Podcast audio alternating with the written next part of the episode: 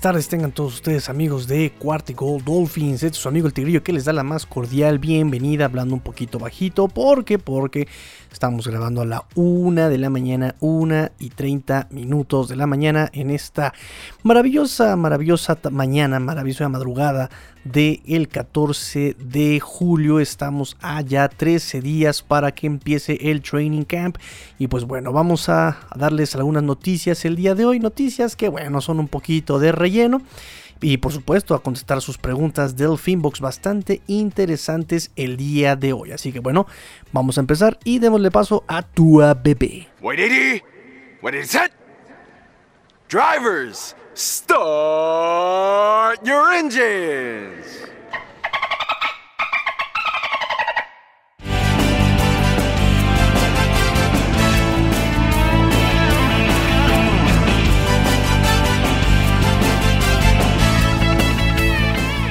Así es, mis amigos, vamos a rellenar este programa con algo de noticias por ahí bastante, pues coquetonas, coquetonas, nada más para estar enterados de lo que pasa con los Miami Dolphins. Noticias en cuanto a análisis todavía no hay, todavía no. Ahorita todo es pura especulación. Si me preguntan por Xavier Howard, no pasa nada. Y se le han visto varias fotitos con Noek Binogany pero todavía nada sobre el contrato, nada sobre el roster, nada sobre los jugadores, nada sobre línea ofensiva, nada sobre Tua Bailoa, nada, nada, todavía nada, ninguna certeza. Ahorita todo es especulación e incertidumbre. Pero bueno, les voy a traer este, las noticias. Y la primera noticia ahorita es eh, que justamente ya hay calendario, hay calendario para las prácticas abiertas al público en el training camp, ahí en las nuevas instalaciones. Van a ser en total 14 prácticas de training camp abiertas al público. Eh, la primera va a empezar el 31 de julio, 10 con 10 de la mañana. Eh, esto va a ser en las nuevas instalaciones en Miami Gardens. Recuerden que e invirtieron 135 millones de dolarucos, 135 millones de dólares en el Baptist Health Training Complex. Otra vez, Baptist Health Training Complex, ¿saben? Es el nuevo edificio, las nuevas instalaciones de entrenamiento de los Miami Dolphins. Costó 135 millones de dólares. Ya no va a ser en Davie, ¿no?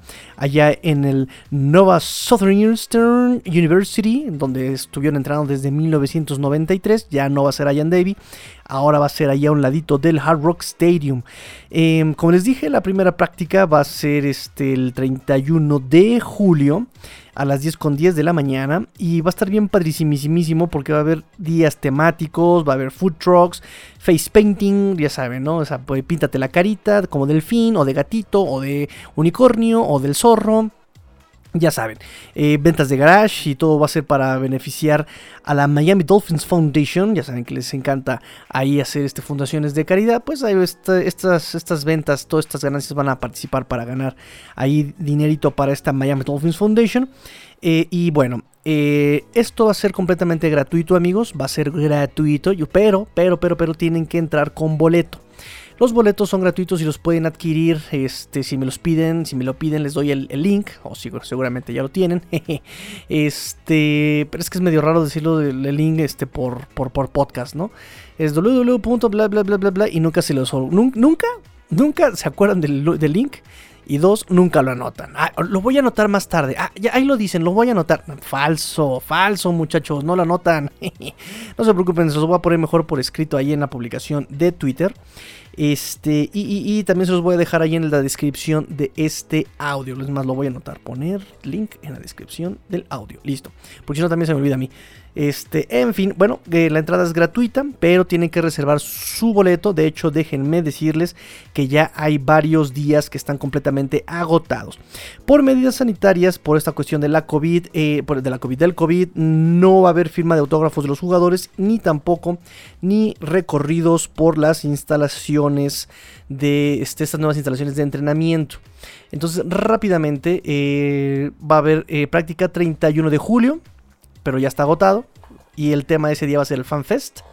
Eh, luego se siguen con agosto 2, lunes, agosto 2, National Ice Cream Sandwich Day, o sea, el Día Nacional del Sándwich de helado. Agosto 2, eh, el lunes, todavía hay boletos. Agosto 3, martes, eh, Teacher Appreciation Day. Em, todavía hay boletos para el martes 3 de agosto. Agosto 4, Football Unites Day espero que lo esté eh, eh, pronunciando bien. Football United Day el miércoles 4 de agosto, nos pasamos hasta el viernes, agosto 6.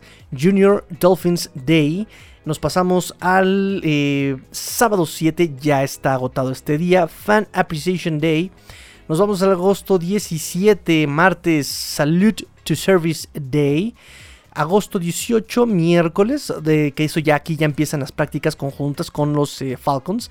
Em, es este, práctica conjunta, todavía, qué, extraño que el miércoles todavía haya boletos disponibles.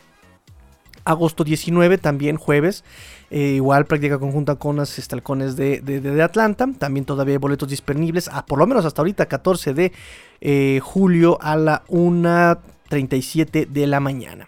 Agosto 24, Food Allergy Awareness Day, eh, martes 24, todavía hay boletos. Eh, agosto 25, First Responders Day, todavía hay boletos. Agosto 26, jueves, Health and Wellness Day. Y por último, agosto 27, viernes, Fins Friday, todavía hay boletos.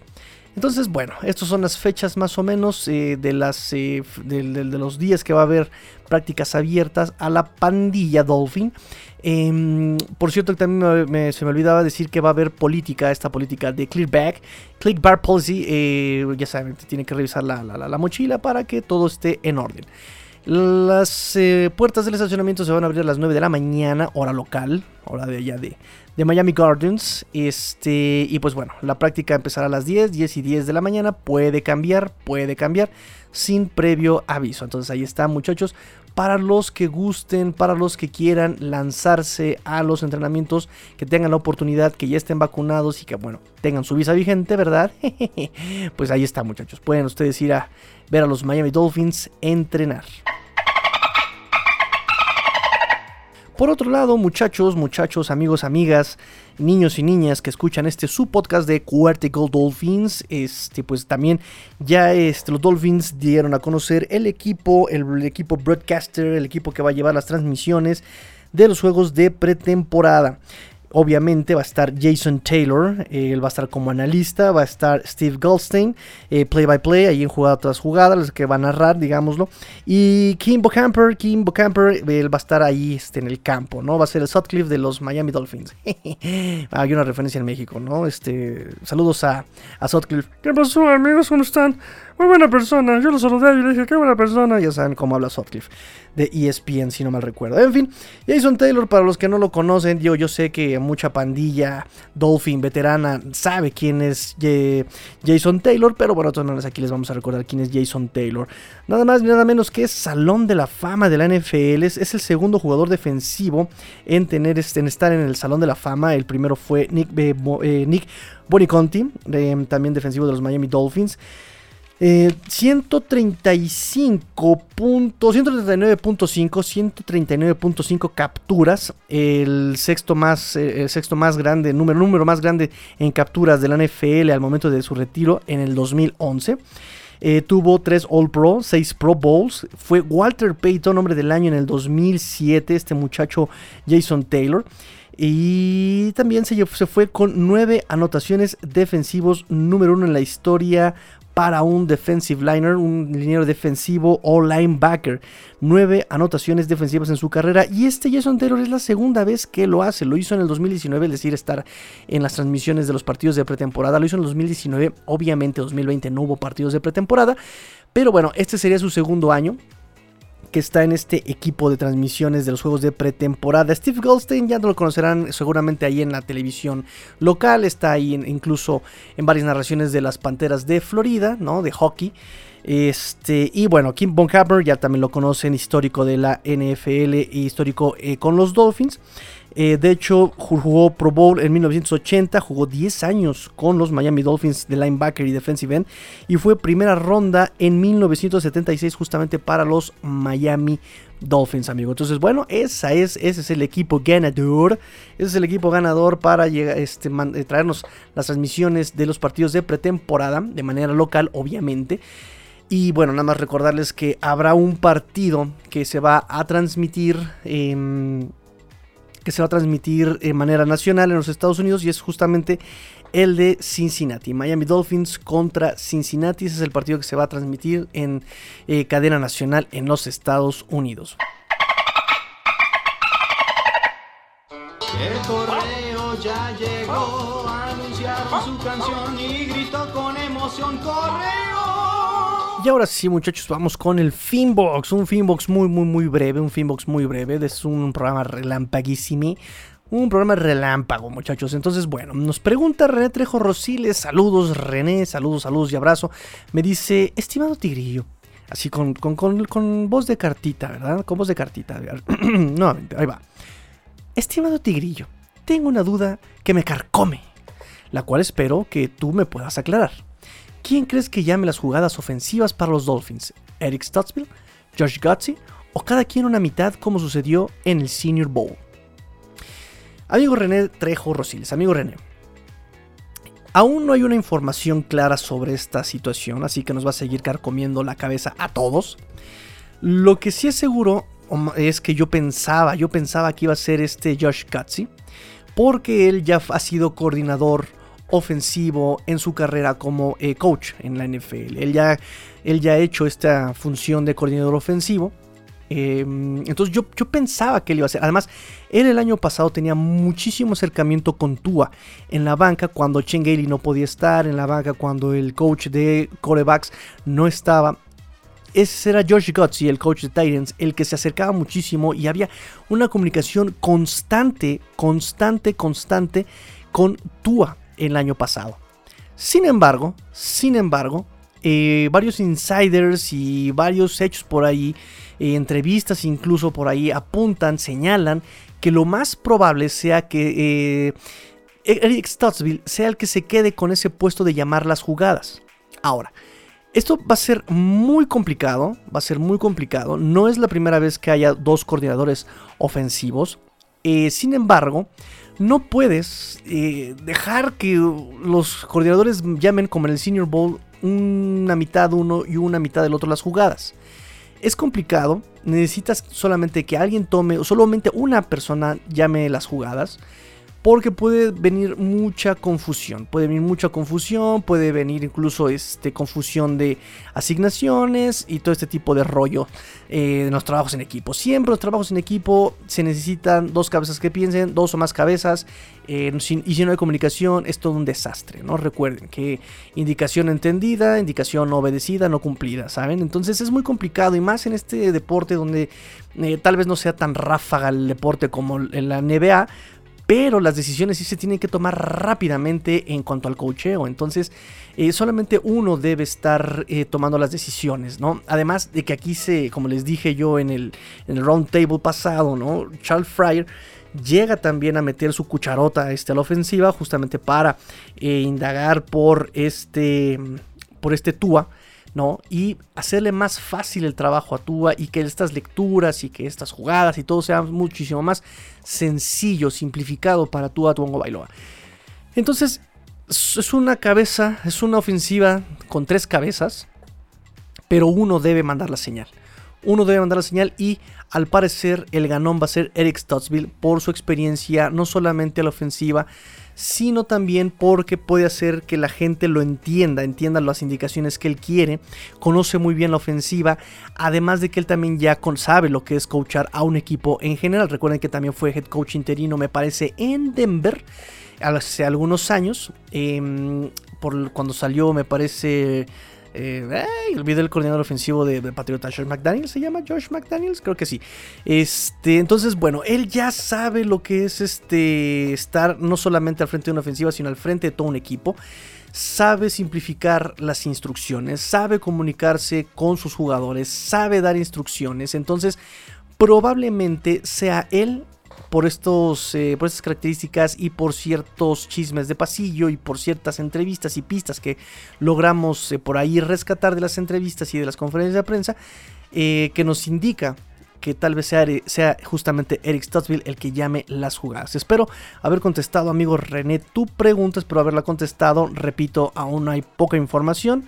Todo es una mera especulación, pero bueno, ahí están los, los, los datos que yo tengo, ¿no? Entonces, abrazo René, vamos a la siguiente pregunta y nos dice Gerardo Durham 17. Gerardo, Gerardo Durham 17 nos dice, eh, Finbox, ¿es momento de obtener algo por Devante Parker? Con la profundidad de receptores creo que su ciclo en Miami acabó. Uy, está polémico, está polémica esa, esa, esa pregunta de nuestro buen amigo Gerardo. Eh, pero mm, no creo que sea tan, eh, ¿cómo, ¿cómo, decirlo? Tan, tan radical la situación de Devante Parker. Em, vamos a ver. Para empezar, veamos sus estadísticas de Devante Parker. Vamos justamente a mi tablita, vamos a mi tablita de estadísticas. Ajá. Ok, fíjense bien. Devante Parker es el líder en yardas el año pasado.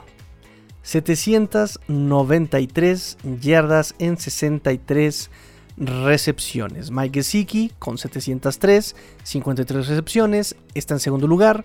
Curiosamente, Miles Gaskin está en tercer lugar, 388, 388 yardas en 41 recepciones. Y este y, Jaquim, Grant 373 yardas, 36 recepciones. Isaiah Ford ya no está en el equipo, 276 yardas, 28 recepciones. Liam Bowden Jr. 211 yardas en 28 recepciones. Después sigue Norham Smith, después sigue Preston Williams, McCollins, Adam Shaheen, Sobon Ahmed, Laird, Brida, Perry, Washington, Callaway, Cox, Ryan Fitzpatrick, 0 yardas, un intento de recepción. Y Jordan Howard, una recepción, menos 3 yardas. Él está en el último lugar. Ok. Devante Parker está en primer lugar. Fue líder en yardas el año pasado con 793. Y en el 2019 hizo 1202 yardas, si no mal recuerdo. 1202 yardas en el 2019 y terminó la temporada sano. Lo cual nos hizo decir, wow, bien, Devante Parker, uh, segunda oportunidad. No solamente eso, en diciembre contra los Patriotas hizo ver como payaso a este Stephon Gilmore, Stephon Gilmore, el cornerback de este, los Patriotas de Inglaterra y además había sido defensivo del año en ese momento. Y pues bueno, le dan la extensión de contrato a este wide receiver, a Devante Parker, hasta el 2024. Entonces, em, vamos a ver. 793 yardas, 63 recepciones. Eh, esta temporada tuvo por ahí exactamente algunas ausencias. Inactivo en la semana 15, en la semana 16. De hecho, por ahí algunos juegos eh, hubo lesiones que lo mermaron. Mm, sobre todo en la ingle, en el hamstring, o sea, esas piernas ahí este, como de porcelana, ¿no? este muchacho que tantito lo ves y se lastima, no, esa podría ser el tema con Devante Parker. Sin embargo, sin embargo, o sea, ya vimos que hace 7.7 eh, yardas por target, tiene un rating de 61% de pases completados, eh, tiene 12.5 yardas por recepción, o sea, sus números no son malos. Hay que considerar, hay que considerar que también el año pasado en cuanto al juego aéreo fue muy inestable. Eh, tuvo eh, la primera parte de la temporada a Ryan Fitzpatrick, la segunda parte la tuvo a Tua Tuongo Bailoa. Si hubiéramos tenido a un coreback tal vez un poquito más agresivo, un poquito más vertical, como exactamente Ryan Fitzpatrick, tal vez, o sea, se quedó con 793, casi 800 yardas este eh, Devante Parker. Si hubiéramos tenido a alguien que lo pusiera, sí, que, ponga a competir a este Devante Parker, que lo pusiera a competir las pelotas divididas, que lo pusiera a arriesgarlas este, en vertical y esta situación como le encantaba esta química de Fitzpatrick con Devante Parker, pues tal vez haya llegado a las eh, mil yardas, se hubiera acercado bastante nuevamente, ¿no? Muy probablemente. Eh, sin embargo, Tua sabemos que él fue muchísimo más conservador, fue muchísimo más prudente, casi no arriesgaba la pelota en profundo y cuando lo hacía, bueno, Jaquim Grant patas de perro tiraba la pelota. Eh, de hecho, por ahí tengo el dato, lo voy a buscar en este momento. Y fíjense qué interesante estadística. Devante Parker está en cuarto lugar, estuvo en cuarto lugar en estas eh, recepciones de, ¿cómo le llaman? Divididas, estas recepciones disputadas, estas recepciones que se pelean. Goladay y Robinson tuvieron 26, 26 eh, recepciones divididas, disputadas, y eh, Julie Jones tuvo 23. Devante Parker estuvo con 22. El año pasado, Devante Parker lideró la liga, estuvo en primer lugar en la liga con 21 recepciones disputadas dándole, eh, digamos, la mejor marca de 43 recepciones eh, de los últimos, en los últimos dos años, con un defensor a una yarda de él. Entonces, esa, esa, habilidad de, ganar esas pelotas divididas de este Divante Parker va a ser muy importante. Va a ser muy importante su experiencia, claro. Yo sé lo que van a decir, pero es que Divante Parker no tiene los números de un wide receiver número uno. Sí, Repito, cuando se le dio la oportunidad justamente en el 2019 con un coreback que le encanta arriesgar y que es un auténtico gatillero y un auténtico pistolero, pues 1202 eh, yardas, habla muy bien. Este año fue muy irregular, nuevamente, ¿no? Fue muy irregular. Vamos a ver el próximo año qué tanto va a dividir. Eso ya va a depender de Tua qué tanto, y de, obviamente de la estrategia que vayan a armar los, los coordinadores, ¿verdad? Eh, pero dependerá mucho de eso, si realmente se le ha acabado ya, digamos, todo en Miami a este Divante Parker. Yo siento que el próximo año tendría que dar justamente ese brinco, ese salto de autoridad, decir si soy wide receiver número uno, aunque efectivamente la competencia está sabrosa, está bestial la competencia por wide receiver número uno. Para empezar, tienes a un Will Fuller, que el año pasado logró 879 yardas y 8 anotaciones. Devante Parker tuvo 4 anotaciones nada más. Eh, Will Fuller tuvo 8 anotaciones 2020. Claro que en esta situación estuvo de la mano de, de Sean Watson. Eso también hay que verlo. Y sí, sí, estoy contento de que no estuviera aquí eh, de, Sean Watson como, como coreback. ¿no? Este, de hecho, eh, quien más puntos hizo en la temporada pasada por, anotaciones fue este, Jason Sanders con 144 puntos. Obviamente sus eh, puntos extras, le dieron 36 puntos extras. Y goles de campo, 36 eh, de 39, ¿no? Entonces si lo sumamos todos son 144 puntos en total. Mike Gesicki tuvo 6 anotaciones, 36 puntos. Miles Gaskin tuvo 5 eh, anotaciones, 30. 6 por 5, 30, sí. Eh, Preston Williams, 4. Y Devante Parker, 4. ¿Sí? Entonces, este... Listo, ahí están este, los números de anotaciones también. Y bueno, Will Fuller, 8 anotaciones, 2020. ¿sí? Ahí el tema con Will Fuller es la durabilidad. Nunca ha terminado una temporada sano o cuando está sano, se inventa un pretexto como, ay, es que el abuso de sustancias, es que el que me estaba entrenando no sabía que esas sustancias no eran, no, eran permitidas en la NFL. Ay, mi hijo tan chulo. Ay, mi hijo tan chulo. Entonces, bueno. Este, la, cuestión con Will Fuller es la durabilidad. Pero este muchacho es otro tipo de wide receiver distinto a, lo que es Divante Parker él es más versátil, él, es, eh, él gana más la separación con los eh, defensivos por movimientos, por velocidad, porque justamente sabe leerlos, sabe moverse. No es como Divante Parker que puede eh, ganar las pelotas y disputarse las pelotas y ganar esas pelotas en el aire, ¿no? Por ejemplo, como lo puede ser incluso Preston Williams. Preston Williams también es de aquellos este, wide receivers que ganan las pelotas por cuerpo. ¿saben? Entonces, bueno, por un lado está Will Fuller, luego está Jalen Waddle, novato de primera ronda, súper veloz, súper, súper, súper veloz, que gana la separación por puritita velocidad. Él no gana por cuerpo, gana por velocidad. Ya lo hemos platicado en programas anteriores, ¿correcto? Entonces, ya con estos dos tienes eh, una competencia terrible, terrible competencia. Va a estar masiva esta competencia. Entonces, eh, si me preguntan, porque también, obviamente, hay competencia con los Titans. Y está Mike Gesicki ahí. Está Dorham Smite. Está Adam Shaheen. El recién llegado Hunter Long.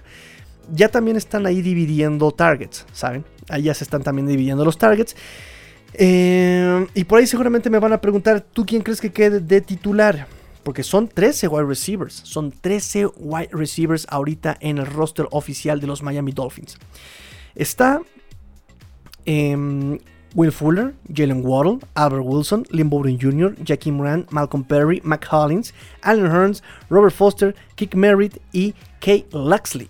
Son 13 wide receivers. Entonces, eh, para empezar, yo considero, considero que, o, más bien a mí me gustaría, me gustaría ver a Devante Parker, a Will Fuller, a Jalen Waddle como, eh, como titulares obviamente, Lynn Bowden Jr. y Preston Williams van a quedar ahí también en el roster oficial. ¿No? Lynn Jr. una versatilidad maravillosa, rompe tacleos, me fascina, es súper versátil. Y el año pasado, el roster de Miami empezó con 7 wide receivers. 7 wide receivers Miami empezó el año pasado con obviamente Devante Parker, con este Jackie Brand, Malcolm Perry, Mac Hollins, Isaiah Ford, Preston Williams, Lynn Bowden Jr. Ellos eran los, eh, los que quedaron en el roster el año pasado. Obviamente Preston Williams se lesionó, se ese partido contra Arizona y Miami terminó con 6 wide receivers la temporada. Ya no está Isaiah Ford, ya no está Isaiah Ford. Entonces, si partimos de esa idea de que los Dolphins van a terminar con 7 wide receivers en el roster de, los 53. Bueno, ya mencioné a 5. Quedarían espacio, es que quedaría espacio para dos más. ¿Quién puede ser? Albert Wilson, Malcolm Perry, Mac Hollins. Ahí, ahí, yo creo que tres espacios, perdón, tres este, nombres que para ocupar dos espacios. Ahí hay un menage à trois de puro dolor, ¿saben? Albert Wilson tiene la experiencia, tiene obviamente la habilidad de hacer jugadas, es un playmaker.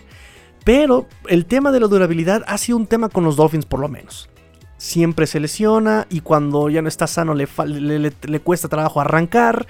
¿No? Lo vimos 2018 maravillosamente espectacular, ese high five con Jaquim Rand justamente en ese partido contra los Raiders, maravilloso, se lesionó de la cadera, una lesión fuerte de cadera, lo deja fuera. Regresa ya em, a mitad de la temporada del 2019, pero le cuesta trabajo arrancar, le cuesta trabajo arrancar y además de que, bueno, Ryan Fitzpatrick encontró más a Devante Parker, encontró más a Isaiah Ford, a Mike Gesicki.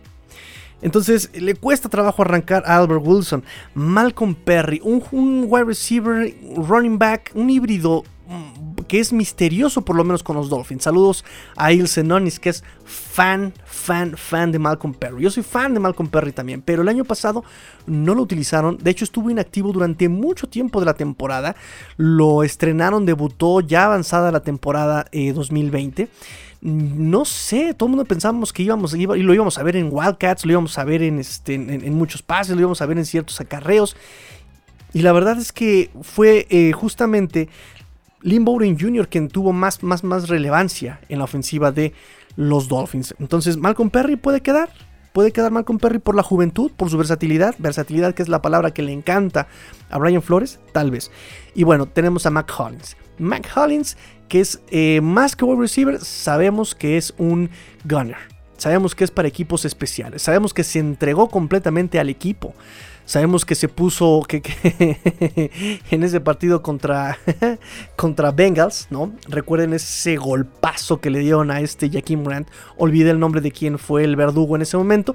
Pero en ese equipo, en, las siguientes jugadas de equipos especiales, se ve la jugada de Mac Hollins que va cazando, que va cazando al que golpeó a, a, Jaquim Brandt, lo va cazando, lo va cazando, se desentiende de la jugada, Mac Hollins va, lo caza, ¡pum! y me lo plancha. Pero literal, ¡pum! Lo castiga. Castiga que golpeó a Jaquim Brandt y todavía el otro morro tirado en el pasto y Jaquim y Mac Hollins, perdón, Mac Hollins lo voltea a ver de arriba, el levantado hacia abajo. Algo le dice, no sé qué le dice, pero eh, vemos a, Mac Hollins con esta actitud de, proteger a, este equipo, ¿no? De hecho, creo que fue de los que salió este, expulsados junto con Xavier Howard.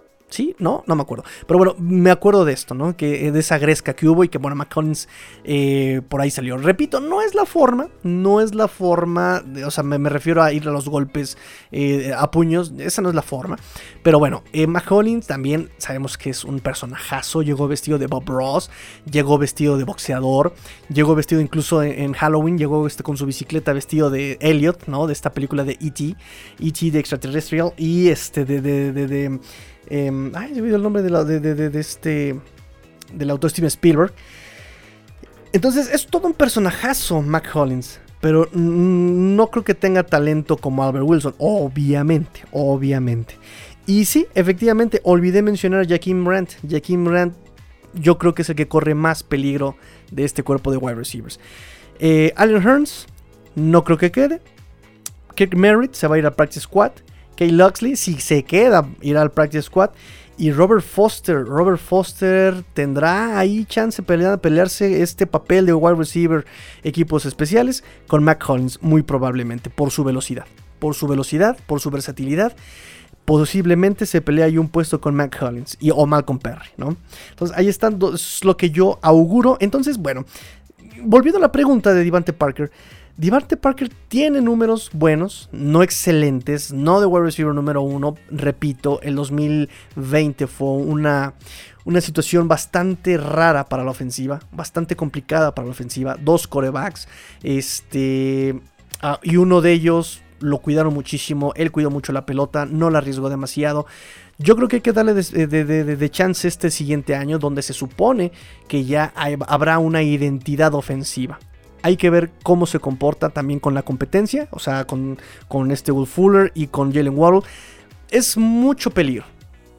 Lo platicábamos con The QB Nerd, lo platicábamos con este coach, este, con el coach Carlos Rosado.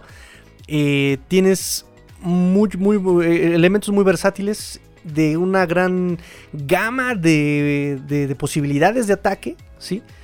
Entonces se van a abrir los espacios, se van a abrir los huecos, se van a abrir las ventanas, se van a abrir las posibilidades.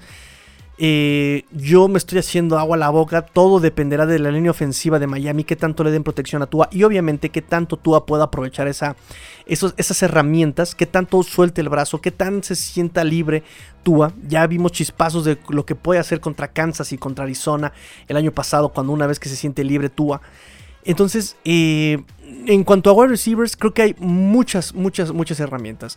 Devante Parker puede, eh, repito, ganar las pelotas divididas ganar esas pelotas disputadas. Will Fuller puede armarse el espacio por velocidad, por lectura. Jalen Waddle por puritita velocidad arranca. Will Fuller también es muy veloz. ¿sí? Tienes a Mike Gesicki también que puede atacar a la zona de linebackers. Entonces, es mucho, mucho, mucho, mucho, mucho, mucha versatilidad. ¿sí? Depende de Tua, depende de la línea ofensiva, que tanto puedan proteger a Tua. Y yo creo que viendo el desarrollo del siguiente año podemos definir. Cuando en 2019 dio un paso adelante muy importante Devante Parker, sano y con números, más de mil, más de mil yardas, 1200 yardas. Que también, ojo, hasta la semana 8 era segundo lugar. El primer lugar era Preston Williams, con características muy similares a las de Devante Parker. Ojo también con eso. Entonces por eso hay que ver cómo responde ante la competencia de Devante Parker, pero ya en condiciones controladas. Ya en condiciones controladas, nada de que un coreback sí, un coreback no. Este, ay, es que estaba lesionado y había que lanzar en corto. No, no. Ya en condiciones eh, controladas, con pretemporada, con este, juegos de pretemporada, con esos campamentos de entrenamiento, con eh, bla, bla, bla, bla, con un coreback solamente, ¿no? Con un coordinador, dos coordinadores, tres coordinadores ofensivos. Ya con situaciones controladas hay que ver cómo Devante Parker reacciona ante todo esto. El año pasado fue muy irregular y aún así fue líder de yardas. Eso es lo interesante con Devante Parker. Y en cuanto a puntos, Sanders en primer lugar, por obvias razones. Gesicki, segundo lugar. Miles Gaskin, tercero. Eh, Williams, cuarto. Y Parker en quinto lugar, con cuatro anotaciones.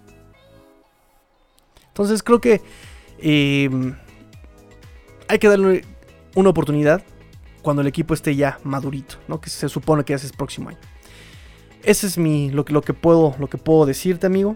De todas maneras, voy a hacer un estudio más a fondo sobre los wide receivers.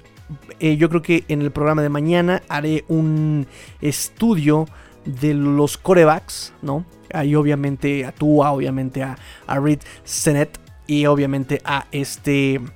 Ay, me olvidé, a Jacoby Brissett, ¿sale? Mañana corebacks, si se junta alguna noticia, la metemos. Y si se junta Finbox, lo metemos.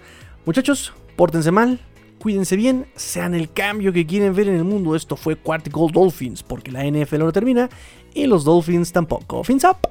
Tigrillo fuera.